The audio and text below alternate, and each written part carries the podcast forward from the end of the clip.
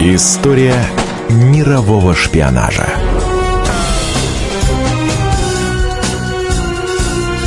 На радио «Комсомольская правда».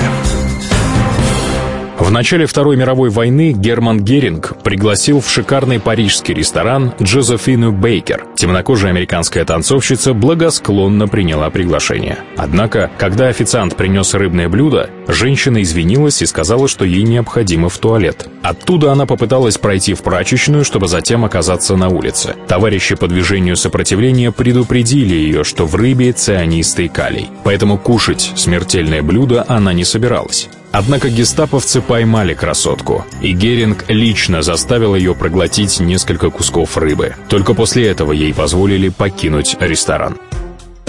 Геринг был уверен, что сполна отомстил танцовщице за то, что она выкрала и переправила союзникам секретный шифр. Товарищи Джозефины быстро отвезли ее в подпольную клинику, где женщине промыли желудок. Месяц врачи боролись за ее жизнь и победили.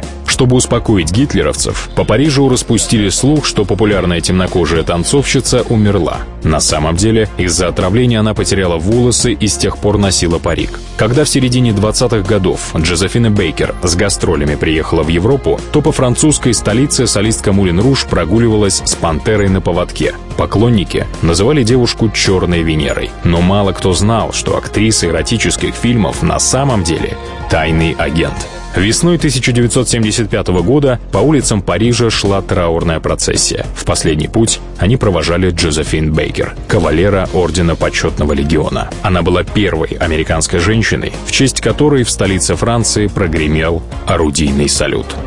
История мирового шпионажа.